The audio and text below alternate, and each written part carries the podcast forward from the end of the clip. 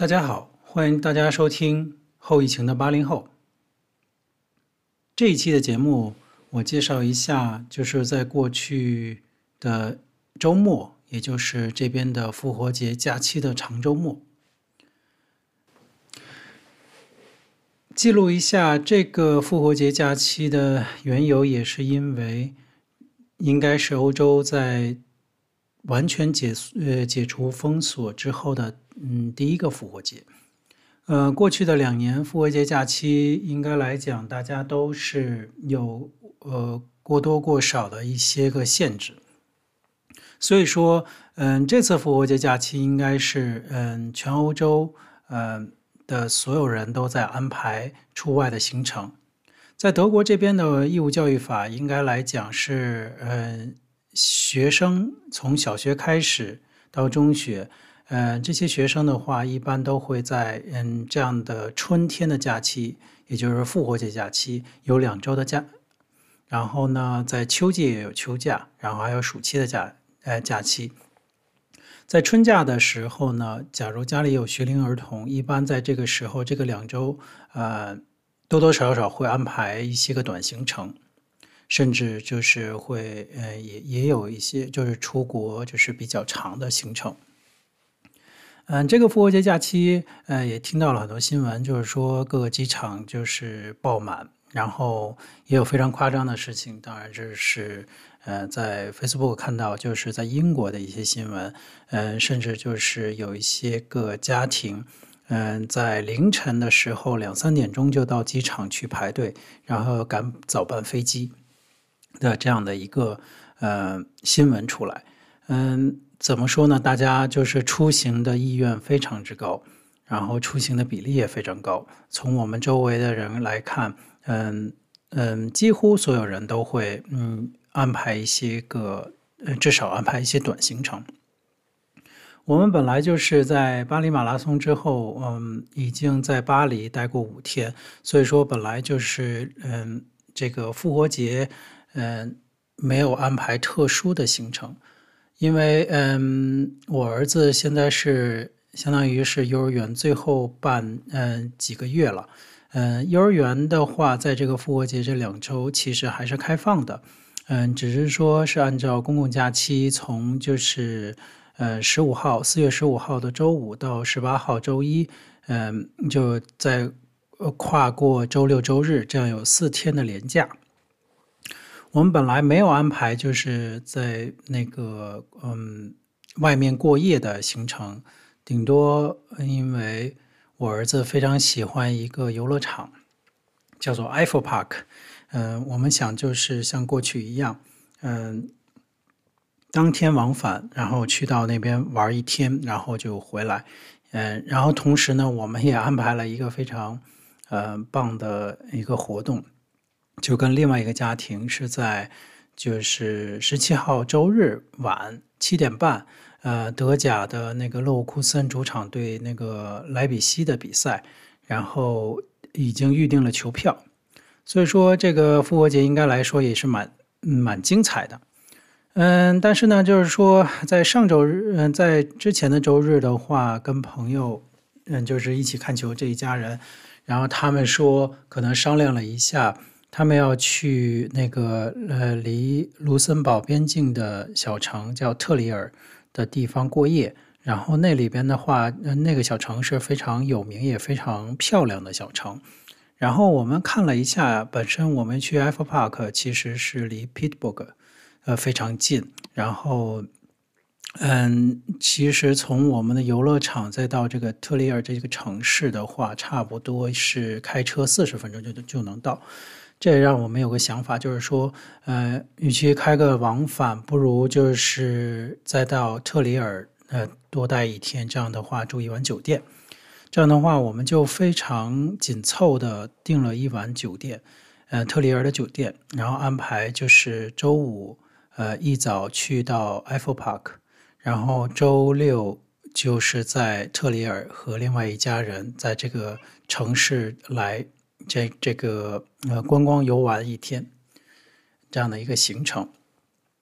嗯，这嗯，整个复活节假期这四天的那个天气是非常好的，每天都是晴天，而且温度也还是蛮高的。然后呢，我们去 Apple Park 那天周五，嗯，就是呃到下午的时间，基本上短袖就可以了，因为是二十几度的温度。然后呢，嗯，这是应该来讲，过去我们几次去埃弗帕克天气最好的一天。而且当天入园就是已经不像过去了，在疫情期间的话，他们首先是排队或者是一些设施你需要戴口罩，二是说你必须网上订票，然后它是控制人流的方式，所以说呃不能现场买票。但是现在就完全已经放开了，就是呃没有口罩禁令，不检查任何证件，然后不那疫苗证明或者是其他证明，然后。也是那个可以现场买买票，所以说我们就是当天就是很自由，到了之后买的票。嗯，停车场早早的就已经安排的，嗯，就有很多人就是嗯在开园的时候，我们到的时候差不多十点钟，因为我们要开车两个多小时。嗯，入园之后呢，就是呃发现其实园区的呃设施开都开了，然后呢，这个这样的一个公园是什么样的一个游乐场呢？就是说。它不像是主题公公园，有很多呃非常就是硬核的主题，但是呢，它也是呃多多少少有一些。但是这个公园这个是比较好的是什么？它建在一个就是类似于嗯、呃，它有一些个呃是就是山的湖那个嗯尾就是有一个错落在一个山间，然后呢，那个有很多的动物。有鹿，有羊，有呃那个小猪，或者是一些个呃，就是羊驼这一类的动物可以喂养，也可以就是嗯、跟他们近距距离的接触，这是一个非常有意思的活动。同时呢，有大大小小三十几个就是游乐设施，这些游乐设施能横盖，就是说嗯。小孩从呃四岁开始，呃，然后再到就是呃青少年到到成年，他的那个活动是非常非常多的。他最著名的是一个八十米的跳楼机，这是一个呃适合成人或者是比较大的孩子的。然后呢，那个我儿子非常喜欢这个游乐场，是因为这些个游乐设施对于他来说有很多刺激性的项目，他也非常难忘。嗯嗯，我们应该来讲，嗯那嗯周五那天玩了一天，从公园开门到下午五点，就是这个游乐设施关闭，呃，已经就是完整的待了七个小时，然后大大小小的嗯玩了很多项目，就是它有那种山山上那个呃滑，就是那个滑道的那个过山车。应该来讲，就是说一个锁链上去，然后你可以就是控制刹车和松开刹车，呃，自由滑下来。那个应该来讲是它也是非常有名的一个项目。嗯，然后呢，我们还玩了，嗯，比如是它比较新的一个项目，就是那个，呃呃，有点，嗯，就是它有一个项目是那个在一个圆形的呃水池。然后就有几几艘像类似于鳄鱼的船，然后后面有那个你坐在船的后部，然后呢，那个就是呃可以通过方向盘来控制这个方向，就是你可以把你甩出去，甩出去完之后，通过锁链甩甩出去的话，你这个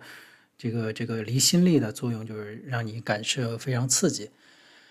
嗯，所以说这部分就是呃一个非常刺激的项目，但是呃由于那个我儿子还没有到一米二，所以说他最低是一米二，所以说、呃、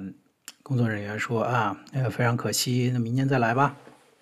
但是呢，嗯、今年呃这一次就是再开源，就是这个这个呃嗯就是它也有闭园时间，就是整个整个冬天是闭园的。它这种开源的是差不多四月份开源，有新的项目进来。新的项目，比如是说有一个在陆地上的，就刚才跟我所说的是一样的项目，就是但是是它是用车的方式来体现。它这样的话就能让很小的孩子上车了，然后呢，呃，来大人当然是大人陪同，呃，来控制一个拉杆。那拉杆的话就可以锁链，就把你松开，就变成一个特别，呃，就是离心力最强的一个时候。所以说这部分的话，那个也是非常刺激的一个项目。然后我儿子很喜欢。当然，我儿子就是说找回一些我们童年的乐趣，就是比如说碰碰车。你看他第一次开碰碰车，他有成人成年那种的碰碰车，当然是小孩就需要大人陪同来，呃，撞来撞去，也很很刺激。然后呢，同时也有小孩的，就是他可能自可以自由驾驶，他也有个就是小赛道，然后也可以撞来撞去的。呃，那个呃项目我儿子玩了非常多次。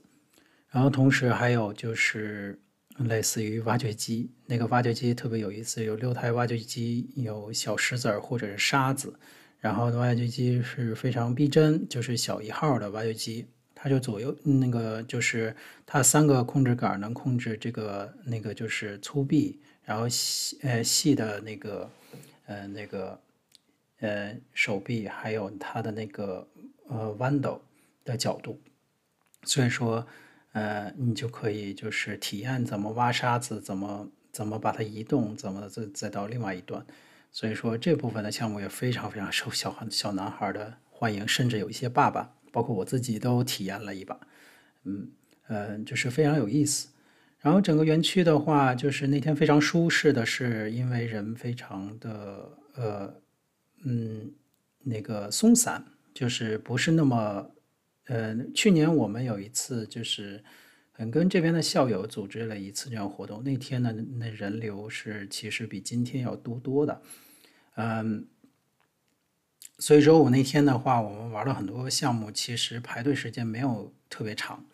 包括我就是在那个说我我已经来过这边第四次了，还没有体验那个八十米的跳楼机，然后然后我想体验，然后我说让儿子看一下。然后我太太在在那边，然后我等我过去的时候，一个人也没有，就相当于是我唯一是是唯一一个人，工作人员就是要把我的安那个检查完安全，嗯，就是，嗯，就是这个呃，嗯，它也不叫安全带了，就是类似于过山车那种非常呃粗的那种，就是扣在身身体上的那种安全设施，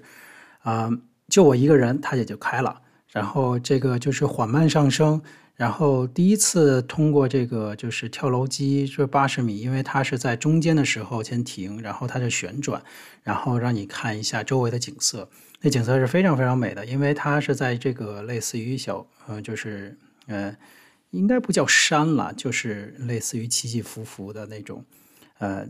小丘陵地带，然后有大片农田那种。周围的景色是一览无余，非常非常漂亮，非常美。然后在这个中间呢，之后再继续往上升，继续往上升也是同时旋转，再到顶部的时候，它它就确实停下来，然后就是待了非常长时间。这个时候其实我完整的话也没有呃过多的感觉，就是呃觉得这就是这个就是一个呃瞬间一下自由落体，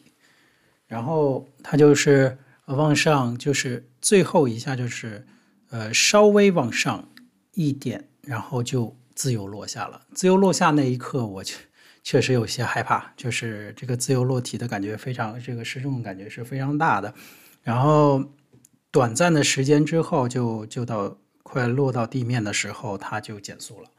呃，所以说那一段的非常刺激。然后。呃，最有意思的是，我儿子甚至都不敢看我这个这个这个过程，到远远的地方去看，就是，然后等我下来之后，他就非那个就是非常兴奋的奔过来，然后问我怎么样。嗯，呃，也是一个非常刺激的一个项目。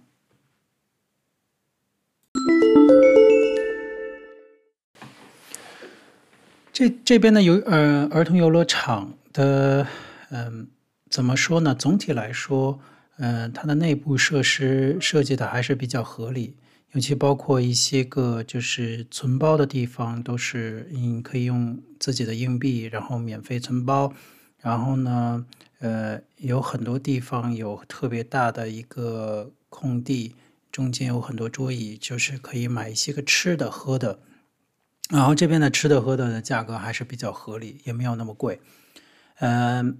总体来说让人觉得很舒服。嗯，整个的那个园区也会安排，因为它是在这一种丘陵的坡度上下，所以说下面的园区和上面园区之间就会有一个呃挺有意思的，它不是火车，它是一个类似于拖拉机拉着这样的一个车厢，嗯。的一个就是嗯穿梭的一个呃那个车，就只要按照那个它出发的时间，然后到那个车站来等。所以说当天的话，我们七个小时游玩，其实往返于这样的那个上上面的园和下面的园，呃两次都是靠这个车来进行的，就是省去了就是爬山和下山的这个走路的过程，嗯、就是会节省很多体力。因为在山下的话，就会有这种这个就是呃那个呃就是呃山呃山道缆车的这呃不山道过山车的这样的一个设施，还有它非常有名的那个呃喜剧表演。这个喜剧表演的话，其实我们过去看过两次，每一次主题都不一样。这次是科学主题，再加上这个那个复活节主题，所以说。还是蛮有意思的，复活节也有很多就是复活节的一些装饰，然后当然了，最大的装饰是上次我们在那个万圣万圣节去的时候，那那边的装饰是非常非常美的，非常漂亮。嗯嗯，在整个园区，呃呃，应应该来讲，就是各个年龄层的孩子都有，而且这边因为是离卢森堡的那个边境非常近，所以经常会看到卢森堡的那个。呃，学生或者是孩子来到这边的来玩，所以说，嗯嗯，整个园区的话也会有不同的语言的支持，嗯，同时，呃，我们在园区也会有一些个就是，嗯，类似于，呃，他的呃主题人物、卡通人物，他所谓卡通人其实就是小熊。我们一直很奇怪，这个小熊的身高其实就是一个孩子，呃，那德国总不不能用一个就是童工的方式来装扮这样的一个熊来来取悦大家或怎么样？还有一些个海盗的人物。嗯，整个园区我们玩到下午，就是到到快要结束的时候，已经就是我们要到主入口和出口的地方，呃，那边有一个就是呃。大的那个就是滑梯，那个滑梯有几节。其实，嗯、在多少年之前，我们在夜兰的时候玩过那个滑梯。其实对于我来说还是有点惧怕的，毕竟来说它速度非常快。呃，而且它是那个是有一个箱子，你可以自己拿一个草垫子。这个草那个就叫编草垫子，是那个麻布垫子，应该是。这个垫子是非常重要的，是防止你那个磨损你的衣服，或者是防止你受伤。所以说，那个那个滑那个滑梯还是蛮刺激的。嗯，这个时候我儿子是非常非常已经玩了一天了，就是他已经不累，但那他就是想继续玩这样的滑梯，来来去去上了五次，然后非常非常快乐。那一天的游玩，真嗯，对于我们来说还是体力上有很大的消耗。嗯，所以说，嗯，再到当晚我们在特里尔的酒店的休息的时候，基本上我们也就是外出吃个晚饭，然后就早一点休息了。嗯，这个就是那个这个 Eiffel Park 来讲是非常呃适合呃四到嗯呃在上限就没有什么上限的一个年龄层，然后呢呃推荐呢就是也非常好。我觉得这个这个这个这个游乐场是非常值得呃几次去的，嗯，然后呢，我们就到了特里尔的那个城市。但特里尔的话，我们当天晚上是没有呃没有出去，但是他我们知道，我们从那个就开车过来的时候，他已经到河谷，就是呃，他是而且是。莫索地区，那莫索地区的话，其实也有产酒的地区。其实，在在路上也会看到一些酒酒庄的那个，呃，那个葡萄葡萄葡萄园。所以说，看起来景色也非常美。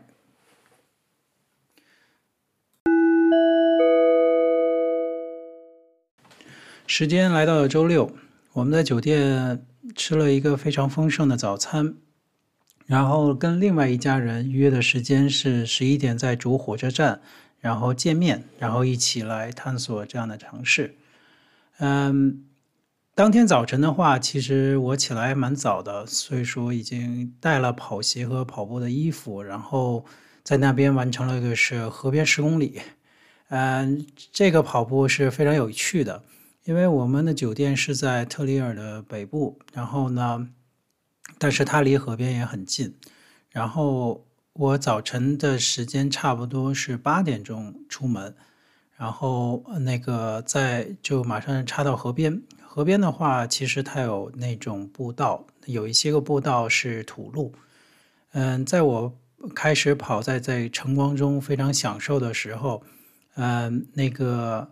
我没有注意到，因为我也在耳机中听一些个其他的播客，然后跑到河一段河边，就是其实早晨是完全那边是完全没有人的，远远就看到了一只特别大的鹅。还有几只小鹅，然后就在跑过它身边的时候，就是它嘶嘶的叫。然后我刚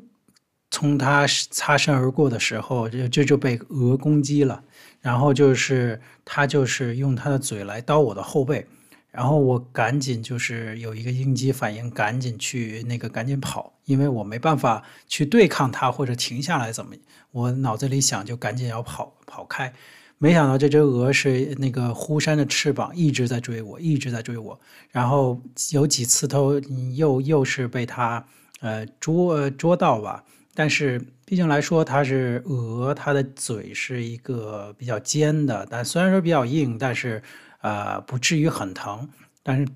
当时我已经是非常惊慌失措，呃，我一想到就是说要跑得比它快。所以说那一段那个非常呃非常让人哭笑不得的尴尬经历，就是在我呃跑了大概有三百米开外的时候，那只鹅终于停下来追我，然后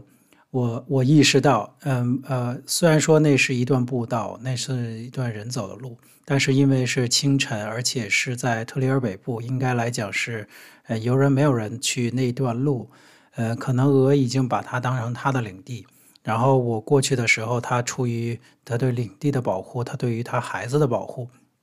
对于我这种外来人，而且是这样跑步前进的人，嗯，他有一个天生的敌意，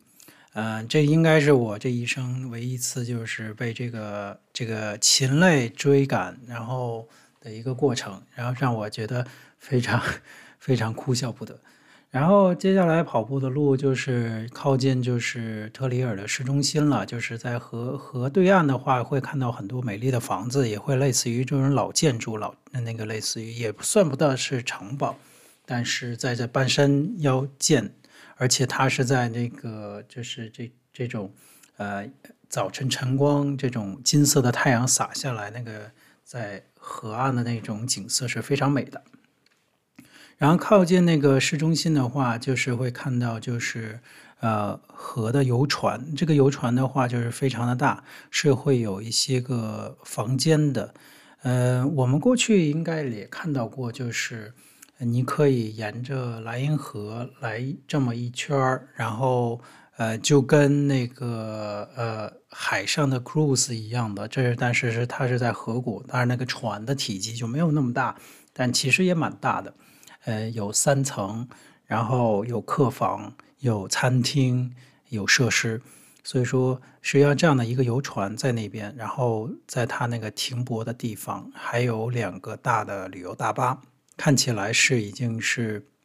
有不少的游客已经入住了，嗯，然后在这边的河岸，嗯，还看到了很多就是餐厅的户外的那个桌椅，然后。那个，然后餐厅的那个建筑也非常的古朴，呃，欧式古朴的建筑。然后再继续的河岸的跑，然后发现一个非常有有有趣的建筑，它是一个圆体的建筑，然后是尖顶，然后在它顶上的话会有这样的一个就是吊臂，就是类似于吊车一样，然后有这种锁链和挂绳。然后研究一下，应该是一个非常古老的，就是为船装卸货物的设计的这样的一个吊车，但是固定的吊车。然后呃，我跑步的时候遇到了两个这样的一个吊台，嗯，还观察了一下，刚开始不呃不知道这个吊车它怎么就是旋转。但是突然发现它的设计非常巧妙，它的尖顶的部分是上下分离的，上边的话挂着挂壁的那部分明显和下部分是是有一个就是圆缝，这个圆缝的话明显能看出来它是能旋转的，所以说它这个机械的结构应该在内部呃来讲是能够旋转，能够操纵这个挂壁的锁链的收紧和放下，所以说这个是一个非常精妙的一个嗯。呃，设计应该来讲，这个历史应该是非常久。嗯，跑这么十公里一圈，就是然后回到酒店，酒店是在一个公园里面，然后特别有意思。我在公这这个回来的时候，要看一看这个公园长什么样子，也同时看我们酒店，其实它的每个房间都冲着这样的公园，然后嗯，非常美。然后，但是呢，突然也听到那个嘶嘶的声音，我一想，是不是那只鹅？那个、那个、那个追到了这边，然后知道我要住在这边，然后有一个 特别有意思的呃观察，然后看到远处的鹅，我也是心有余悸。嗯，谈一下特里尔这座城市。嗯，我们十一点钟的话，两家人见面，就是从主火车站开始走，就是它离它的那个古老的建筑是非常非常的近的。嗯，特里尔就是应该是嗯，整个德国西南部的一个小城，这摩苏尔地区，这酒庄地区，它是靠近卢森堡的交交交界。然后呢，它是在罗马时代就建立的一个城，所以说有非常好的一些罗马的建筑，罗马时期的建筑。比如我们第一站就是去的 Porta Nigra Lake，呃，那个门，这个城门的话，应该来讲。呃，已经是世界文化遗产。这个这个门的高度差不多有三十几米，然后三级台阶。我然后然后我们买票上去，然后这个古罗马时的石油城门，嗯、呃，它应该来讲就是过去的话，这是呃和呃城墙是连接在一起的，就有点像在北京看到这些个城门。但是北京的城门的话，历史肯定没有这个。这个城门那么久，因为它是完全是用石头建成的，看起来也非常雄伟。然后石头是非常非常的厚。然后这个三呃那个在这个三层也可以观景，观景到这个整个特里尔的老城，然后看到了就是整个老城的一览无余。然后那天的景色也非常好，所以说呃。这个老城的话，呃，这这个这个城门的话，应该是特里尔是一个最标志性的建建筑。在参观完这个老城之后，我们就呃进到了呃参观完这个城门之后，我们进进到了老城。老城的是那个呃看到就是老城有非常多的人，然后当天的游客应该来讲是完全恢复到疫情之前，呃，然后。那个街中间就是有这样的那个卖酒、卖当地特产的雷司令的酒的那个，呃，就像那个杜塞老城卖他的那个黑啤一样的这样的一个档口，所以说很那个每个人都去买。呃，我在那边享受了两杯，然后一杯是那个白葡萄酒，呃，那个雷司令，然后还有一个是粉红色。粉红的葡萄酒，那个，嗯，呃，非常非常享受在这样的呃中午的时刻享受这样两杯葡萄酒，享受这样的景色。然后我们继续呃，然后看到了整个这个老城的建筑，包括市政厅，它包括它的钟楼，呃，包括它的那个喷泉都非常非常漂亮。嗯，应该来讲让。真是有一种在这个古罗马的建筑，让人一种在意大利的感觉。嗯，当然跟罗马是有一些差距，但是也非常非常好，就是驱车离家也就两个多小时的距离，能见到这么多罗马的时期的建筑，这应该来讲是一个非常棒的一个体验。然后呢，我们就会嗯那个嗯继续走，就是特里尔的另外一个被中国人熟识的一个景点，那就是马克思故居博物馆。然后进到博物馆的话，应该来讲这个故居，呃，当时来讲，其实马克思的家庭还是有一些的经济实力的，呃，那个这听这这这样的介绍，就是说他的父亲应该是这样的一个。律师应该也有这样的那个，呃，应该是犹太人，也是一些个比较高呃层次的人，所以说有这样的大的一个呃房子，然后在这个马克思故居中有不同主题，包括马克思的生平，他在不同城市，呃，在欧洲不同城市待的时间，最长当然是伦敦，是他的流放的时期。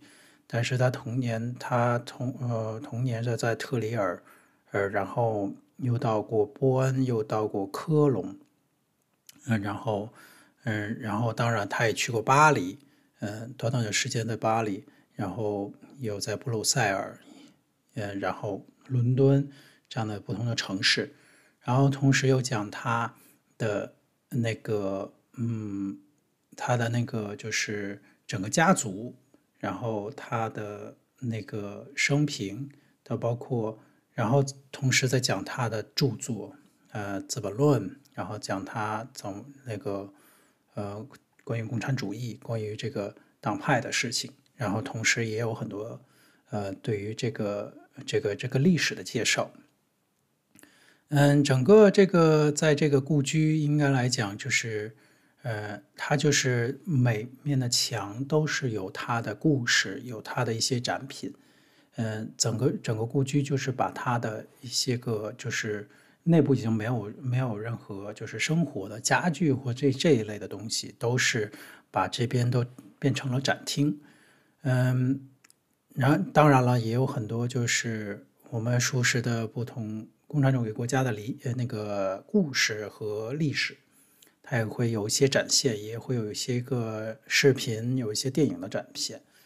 然后同时呢，那个它有一个非常大的一个院子，像中厅的院子的话，就会就是一个类似于天井。然后还有后面的花园，花园来讲应该算是对于这个房子来讲，嗯，来呃不算太大，但是它有很多挺漂亮的呃植物，也同时有马克思的像在那边。呃，所以说这个应该来讲是很多中国人来，呃，特里尔或者甚至来德国这个区域的话必去的一个景点，啊、呃，挺有意思。出来之后，它对面就是一个挺大的卖酒的一个商店，像呃，我相信很多同胞来这边参观来马克思纪念馆之后，就会在这买当地的一些个酒。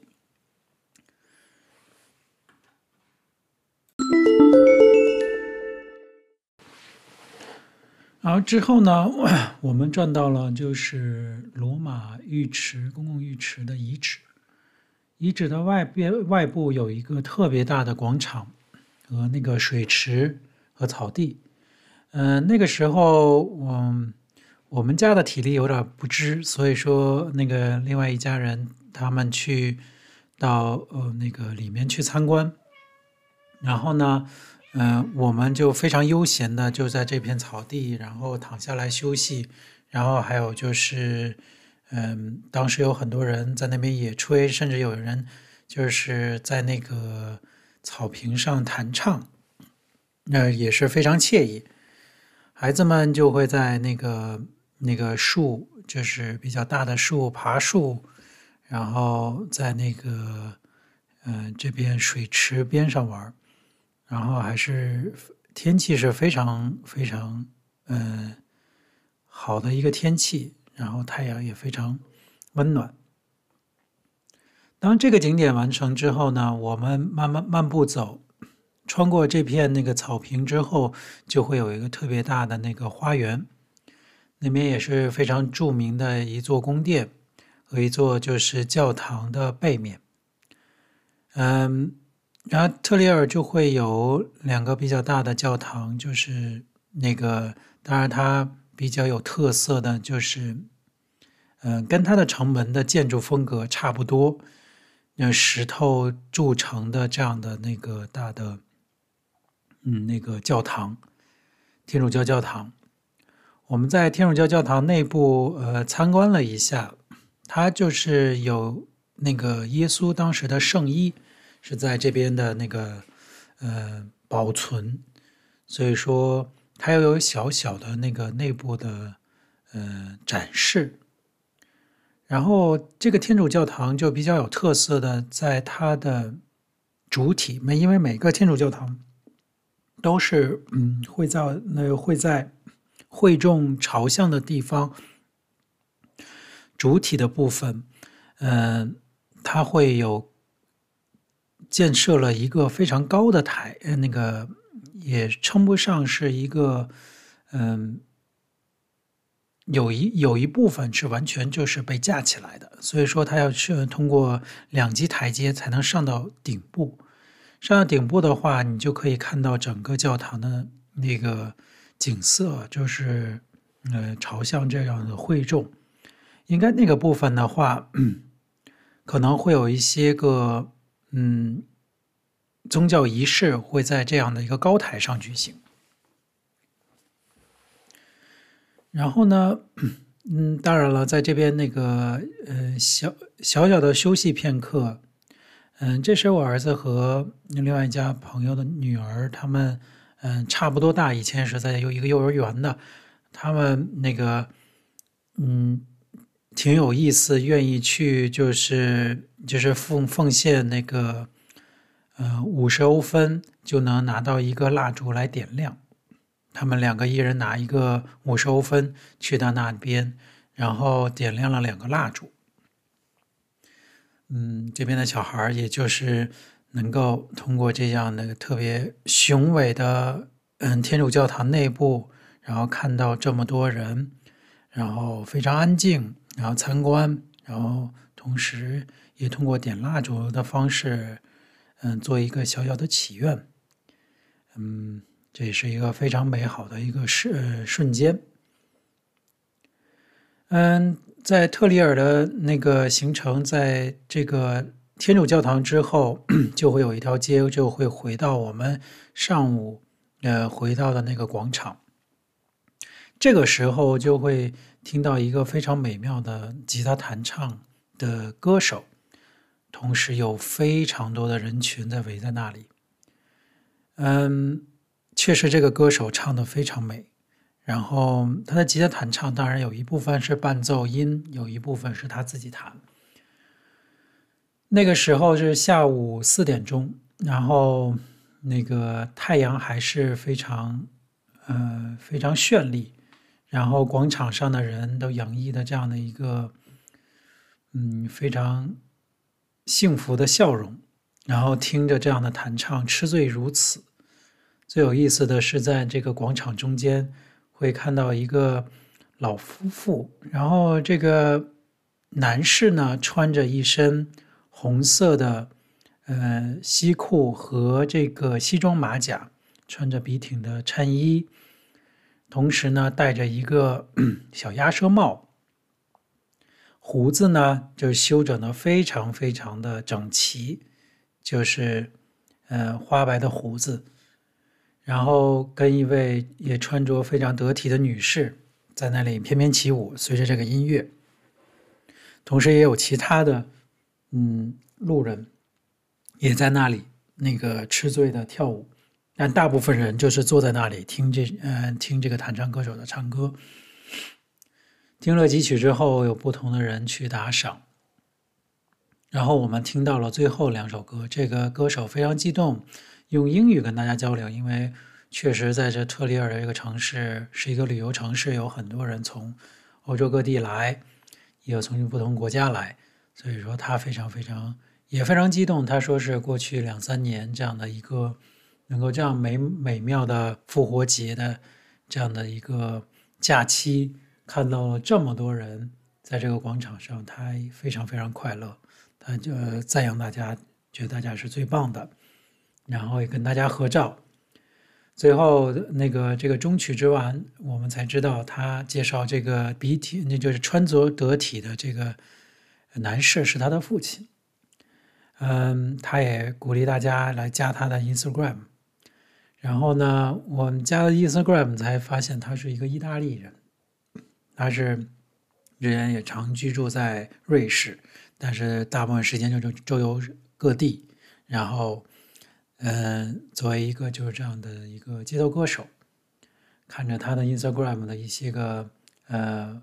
呃 PO 的照片，在他各个地方去演出，嗯、确实这个时候嗯也非常感动，就是感觉这个这个复活节真是一个疫情之后的一个复活节，大家能够这样的享受享受这样的。重新恢复正常的一切，让我们觉得非常非常的美好。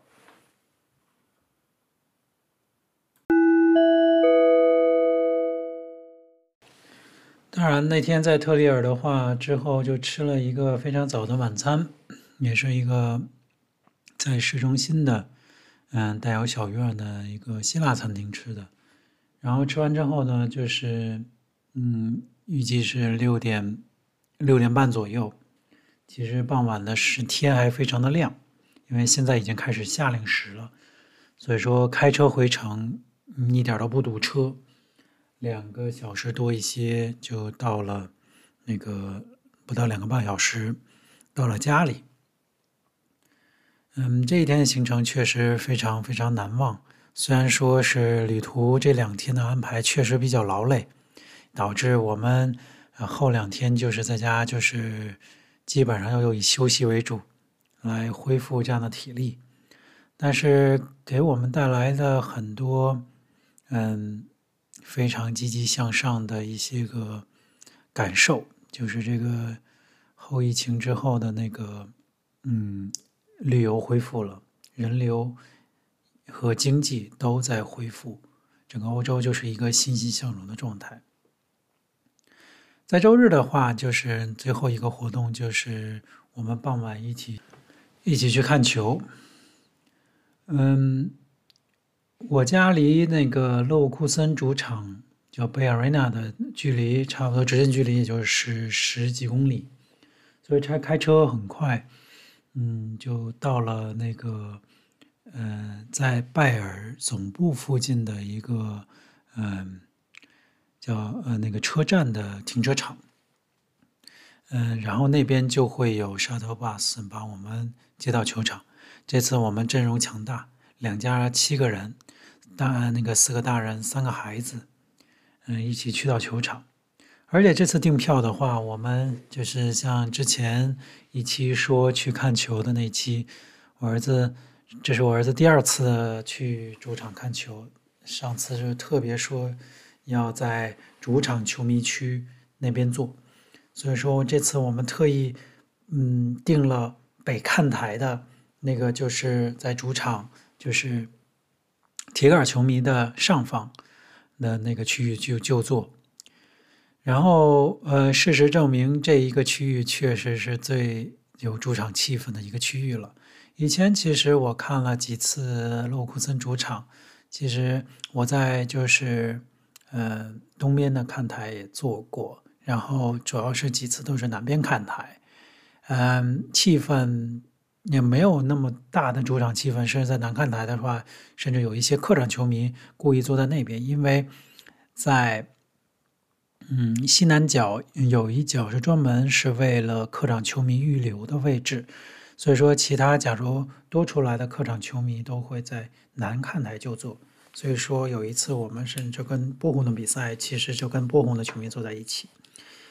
在北看台的话，从入场就是提就就看到了超多的人在那边排队，然后大家就是怎么说呢，就是非常嗨，喝喝着酒，然后因为里面不能带酒水，所以说在外面也喝，喝到入场，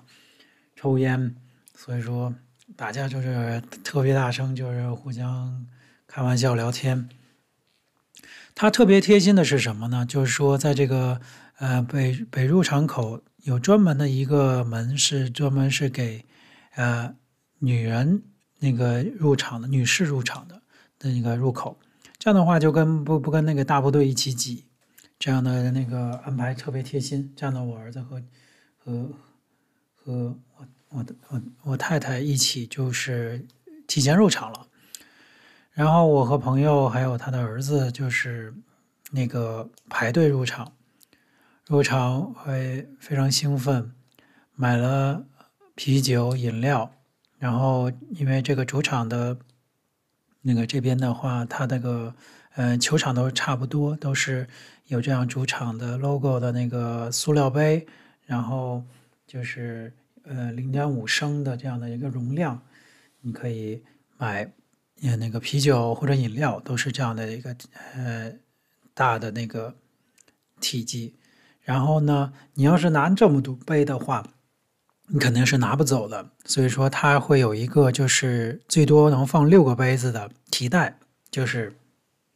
用一个纸盒，那里面都有孔，然后假把这几个杯子放上之后，然后你把那个纸纸盒呃折折叠折成一个提提拉的提手，你就能一次性最多拿六杯的呃饮料和啤酒，所以说非常有气势的入场，然后这个时候就发现。这是我来勒沃森主场，应该是人数最多最满的一次，因为这次我还记得记忆犹新。上一次来过勒沃库森看球的时候，是正好是疫情爆发，然后那个嗯防疫措施最严格的时候，那个时候是需要疫苗证明，而且还得需要戴口罩的，即使在开放场地，而且是嗯只有三分之一观众那那种方式。当时我记得非常清楚，左前那在南看台，呃，我的横排都没有人，前前几排也没有人，就是远处有人的，然后甚至就是工作人员还要提示戴口罩。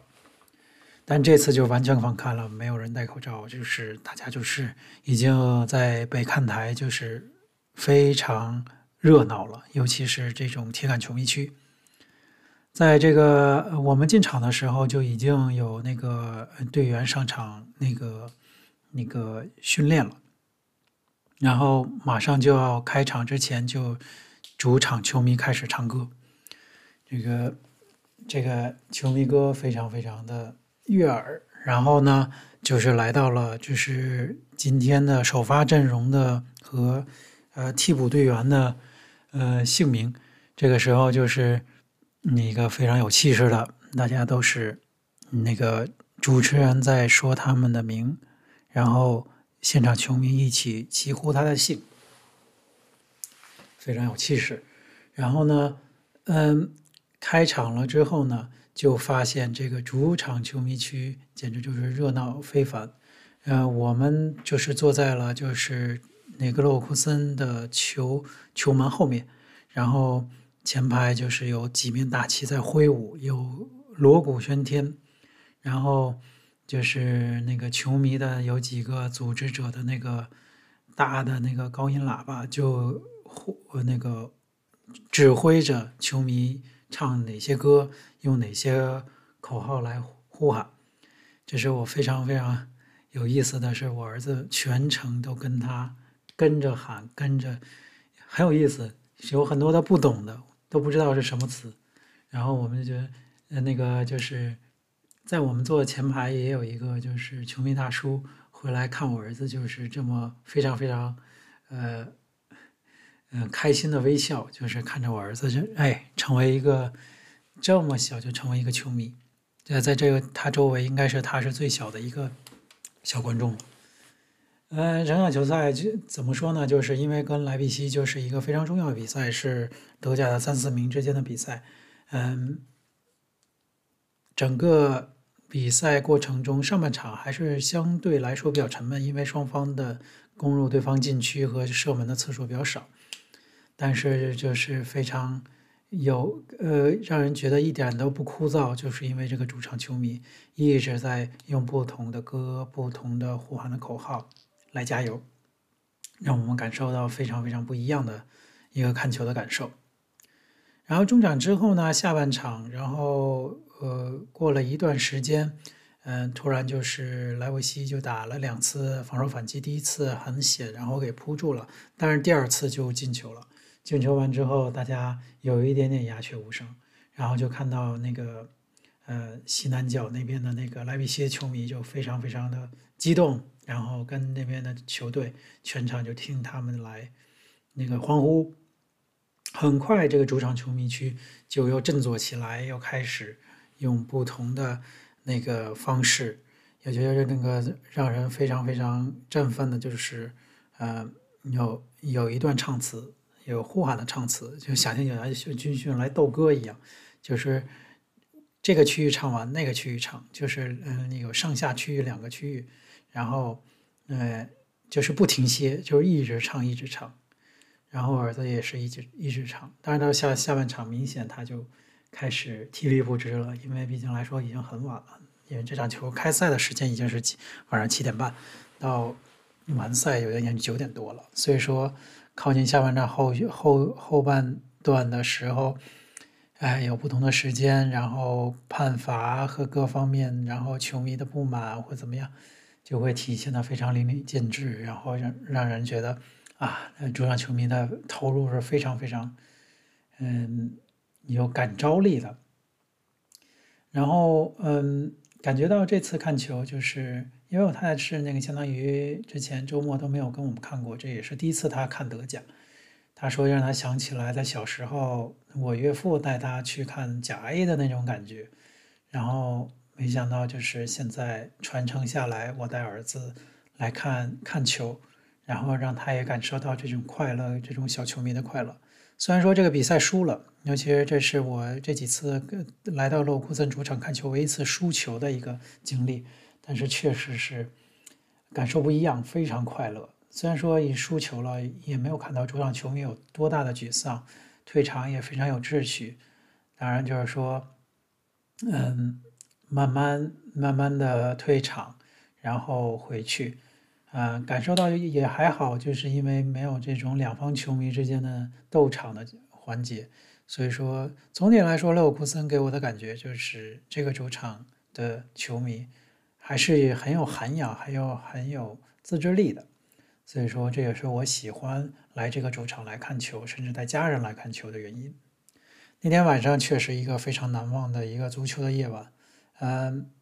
那个我让人感受到。当天两万六千多名观众在这样现场带来了快乐，尤其天气是非常好。嗯，从这个夕阳到这个天色渐晚，到整个那个夜晚下来，然后开车回去的时候，在 A 三还看到就是灯火辉煌的球场的外观，也是非常非常的美丽。嗯，这样的一个假期，让我们也身心得到特极大的放松，虽然说是。体力上还是很有挑战的，但是心情和对于这个，嗯嗯，内心的一些充盈，包括呃，终于看到了这个疫情给我们带来的呃影响，渐渐到了呃终结的时刻，然后满心看到了这些的希望，希望这些的这一期的节目能够带给大家不同的感受。然后，尤其是在欧洲这样的一个，呃，德国，呃，完全放开的一个状态，嗯、呃，到底是大家怎么过这个那个复活节的？谢谢大家的收听。